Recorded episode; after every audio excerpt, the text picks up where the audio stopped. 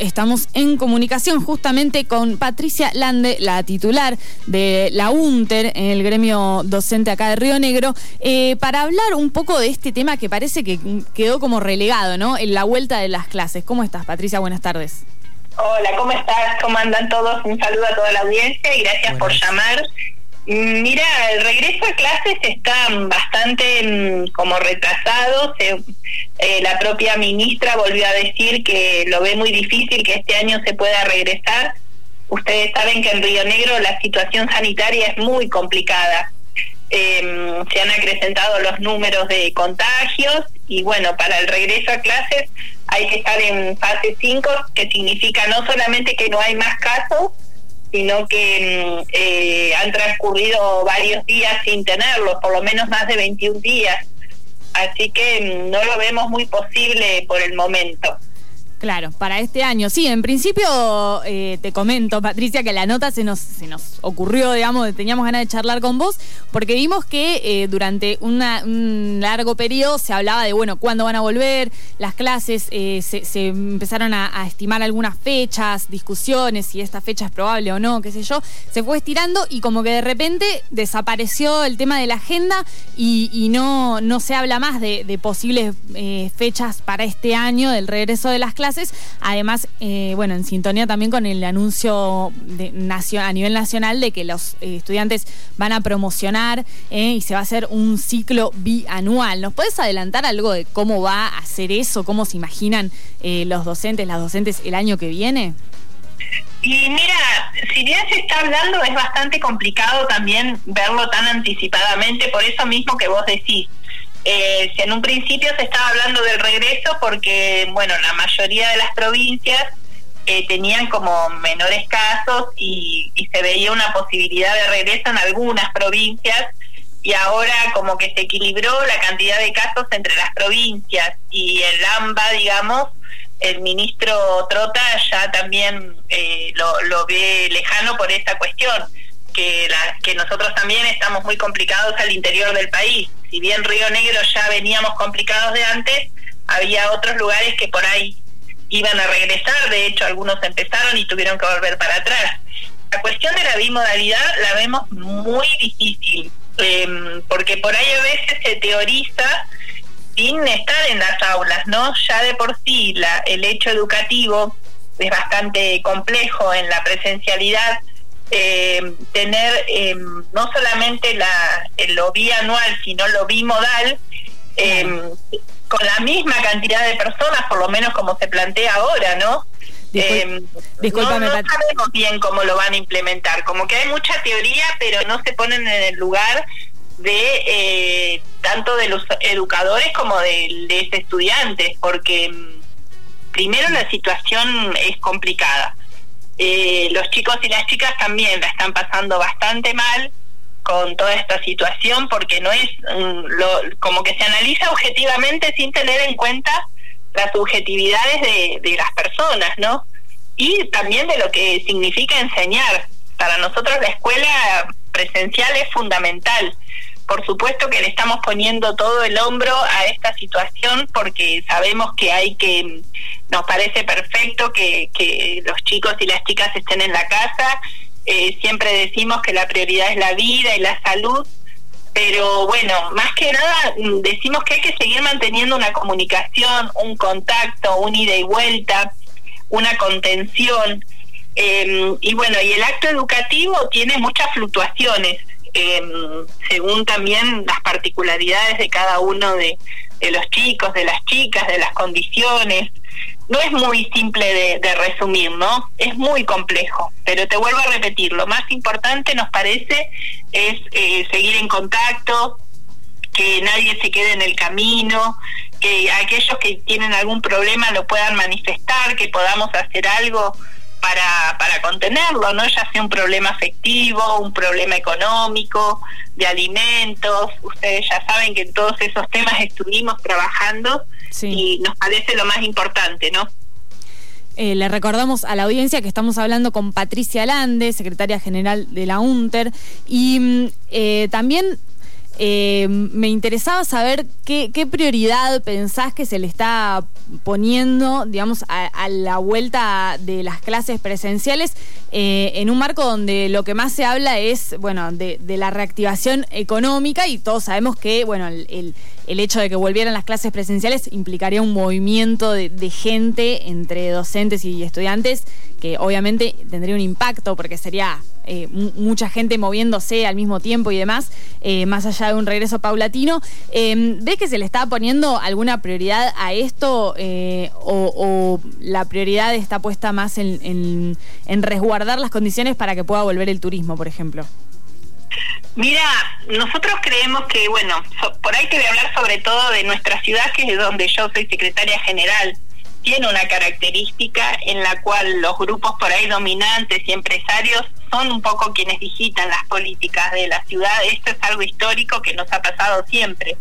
Em, y ahora, bueno, en este contexto queda más en evidencia porque por ahí el sector eh, más poderoso es el que no está recibiendo ganancias em, como estaba acostumbrado, ¿no? Obviamente que no hablo de los trabajadores y trabajadoras, pero mm, muchas veces por ahí se priorizan actividades que por supuesto que entendemos que, tienen que ver con motorizar la economía, pero también decimos que bueno, cuando volvamos queremos volver todos y que no nos falte nadie. O fíjate que creo que ayer había tres camas de terapia intensiva en Bariloche. Eh, yo no me quiero imaginar con la apertura del turismo. Eh, por ahí encontrar otras alternativas de, de ingresos hasta tanto eh, baje un poco esta cuestión de, del virus en nuestra ciudad, ¿no? Que fue una de las más eh, eh, fuertes que nos impacta mucho el, mapa de la Argentina con el puntito rojo en Bariloche. Obviamente tiene que ver por ahí con las características, que hay mucho tránsito y demás, pero siempre estuvimos ahí en el, en el foco. Así que mm, ese tema es bastante preocupante. Y bueno, obviamente, de regresarse el, el tema del transporte público, la circulación, eso aumentaría muchísimo las probabilidades de contagio también.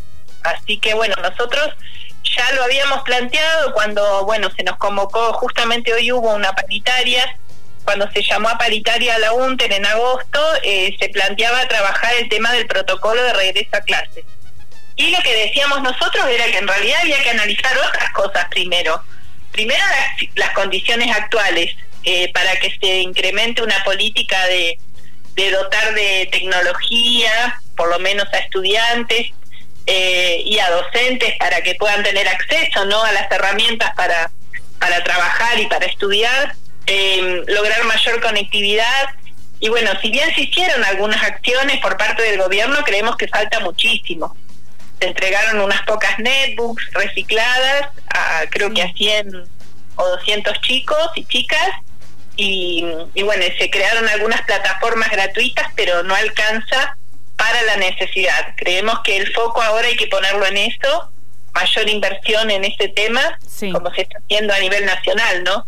Porque bueno, lamentablemente en los últimos cuatro años se, se vació todo el sistema que se había venido fortaleciendo con el Conectar Igualdad y tantos programas que, que hicieron que muchos chicos y chicas tuvieran sus netbooks y bueno, eso se había perdido. Entonces, justo en un contexto de pandemia, recuperar todo eso no es fácil, pero bueno, tendrían que poner el foco ahí. Tal cual, sí, absolutamente. El Conectar Igualdad es un programa que, del cual nos acordamos muchísimo en esta, en esta etapa.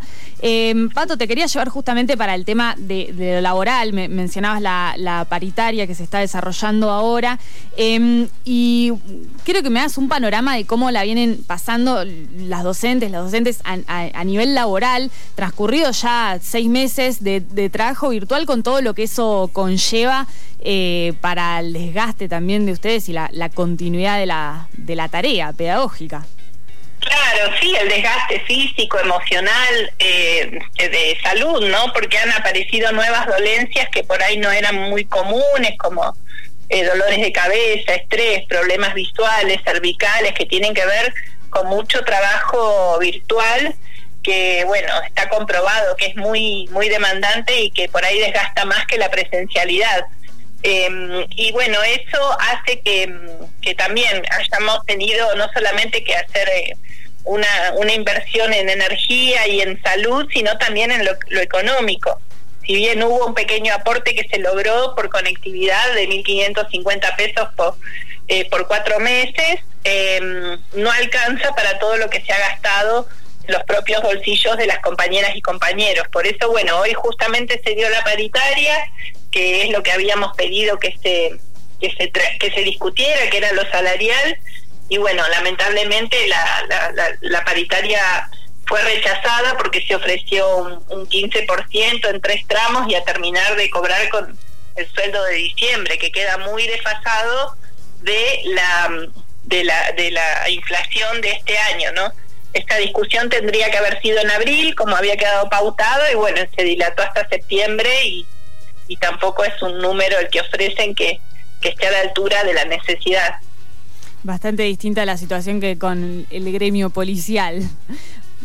Sí, sí, sí. La verdad que en realidad todos los sindicatos estamos desfasados y si bien tuvimos mucha paciencia, porque no es que empezó la, el aislamiento y salimos, eh, tuvimos bastante paciencia, hicimos muchas propuestas también. Nosotros particularmente desde la CTA propusimos armar un Consejo Económico y Social para aportar a la discusión y ayudar, ver cómo reactivar las economías regionales, los distintos sectores, porque no es que pensamos solamente en nuestra situación laboral, sino vemos la realidad como es y creemos que hay que hacer un rumbo, un cambio de rumbo en la economía, ¿no? Por eso también propusimos una reforma tributaria en Río Negro, nosotros presentamos un proyecto para que se pueda debatir en la legislatura y todavía está ahí. Eh, acá hay muchísimas, por ejemplo, te doy un ejemplo, extensiones de tierra. Eh, por ejemplo, la Reina Máxima tiene una extensión de tierra similar al tamaño de Bariloche y paga 80 mil pesos por mes de, por año, perdón, de impuestos, que es algo irrisorio. Y así como eso hay un montón. Eh, Río Negro tiene la, la mayor recaudación por eh, impuesto automotor que por impuesto inmobiliario. Estas desigualdades eh, me parece que hay que revertirlas y recaudar de los sectores que, que han ganado muchísimo dinero y muchas veces sin, sin invertir nada, ¿no? Porque las tierras también que se han vendido son precios hasta cómicos, de cuatro pesos el, la hectárea, no sé, cuestiones ridículas que hacen que haya muchísima desigualdad y eso nosotros lo proponemos que se revierta para que esta provincia pueda tener mayores ingresos, ¿no? Y sin embargo no se ha hecho nada de, esas propuestas. Eh, Patricia Alande, la titular de la UNTER Bariloche. Eh, bueno, un gusto charlar con vos, Patricia. La verdad que eh, muy interesante todo esto último, va para hablar mucho más largo, pero si te parece, seguimos en contacto para retomar nuevamente en algunas semanas la comunicación. Bueno, cómo no. Bueno, sí, la verdad que estos temas hay que ponerlos en debate de toda la sociedad porque mm, son cuestiones que en nuestra provincia con tanta riqueza podríamos salir de, de esto, de esta como bicicleta que estamos siempre endeudados y en, un sistema de endeudamiento que, que realmente perjudica las finanzas de la provincia y podríamos tener muchísimo, una provincia muy rica porque tenemos eh, en, bueno, en condiciones normales, obviamente, hay turismo, hay petróleo, está el mar, el puerto, eh, la fruta. Eh, la verdad que es una de las pocas provincias que tiene tanta diversidad y tanta riqueza, pero em, necesita otro tipo de administración cambiar el rumbo de, de, la economía provincial, ¿no? Eso es lo que nosotros decimos para, para bueno, mejorar la economía de todas las rionegrinas y rionegrinos. Excelente, Patricia. Bueno, muchas gracias por la comunicación y buenas tardes para vos. Gracias a ustedes. Hasta luego.